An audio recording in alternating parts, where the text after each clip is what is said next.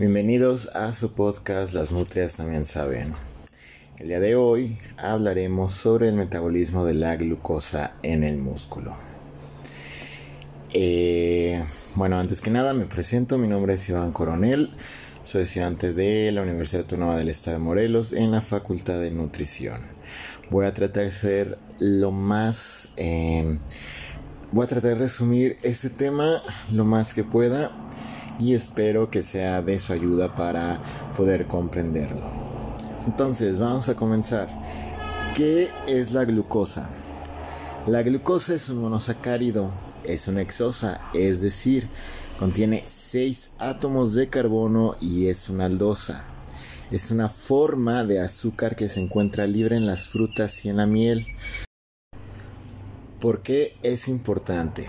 Porque la glucosa es la fuente de energía que tiene el cuerpo para realizar todas sus funciones, para trabajar, para pensar, para hacer ejercicio, para recuperarse, etc.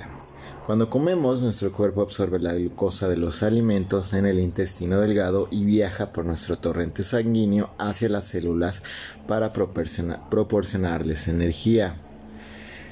Ya que hablamos de lo que es y cuál es su función, empezaremos con el trabajo relacionado al músculo. El metabolismo de la glucosa en el músculo es controlado en una gran extensión por el transporte de glucosa a través de la membrana celular, el cual ocurre por medio de difusión facilitada. Este proceso independiente de energía es mediado por una única familia de transportadores facilitativos de glucosa llamados GLUT1, GLUT5, los cuales han sido recientemente aislados, clonados y secuenciados.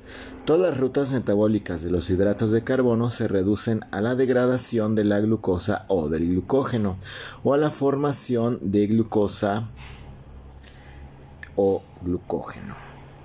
La glucosa es el único carbohidrato que circula por el organismo y cuya concentración puede medirse en sangre de manera que todos los carbohidratos se ingieren en la dieta son transformados en glucosa.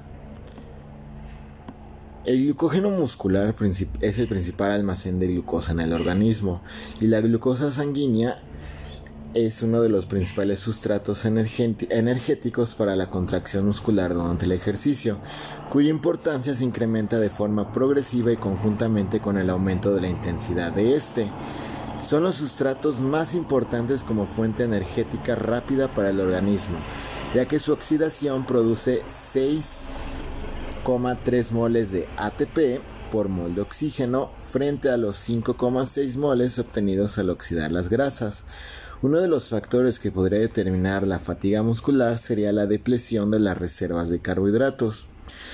El papel que los carbohidratos desempeñan en el metabolismo energético durante el ejercicio pone de manifiesto la importancia de analizar la adecuada ingesta de azúcar de cara al rendimiento deportivo. La disponibilidad de los carbohidratos durante el ejercicio, así como una posterior recuperación de los depósitos del glucógeno muscular, juegan un papel primordial en el rendimiento de las diferentes especialidades deportivas. El músculo esquelético dispone de una elevada concentración de, de glucógeno, siendo el tejido que posee los mayores depósitos, ya que el hígado solo se almacena la octava parte de la cantidad muscular. Por ejemplo, una persona de 70 kilos con un porcentaje de masa muscular de un 45% dispondrá de 315 gramos de glucógeno almacenado en los músculos, mientras que en el hígado tendrá alrededor de 80 gramos. El hígado posee la enzima glucosa 6-fosfatasa que permite desfosforilar la glucosa 6-fosfato y por lo tanto suministrar glucosa al resto de órganos y tejidos. La función del hígado es vital durante el ejercicio para mantener la glucemia y el aporte de glucosa al cerebro. Por su parte, el músculo es capaz de utilizar de manera autosuficiente los depósitos de glucógeno.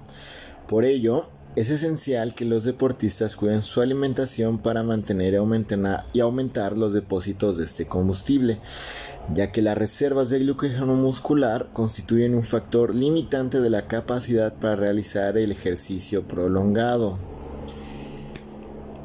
Eh, es mucha información, pero todo esto es necesario para entender eh, el porqué de este tema.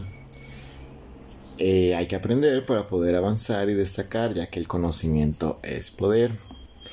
Entonces, espero que esto te haya ayudado y recuerda que seguiremos subiendo podcasts de los, podcasts de los temas que más se te dificulten. Esto fue Las Nutrias también saben y hasta pronto.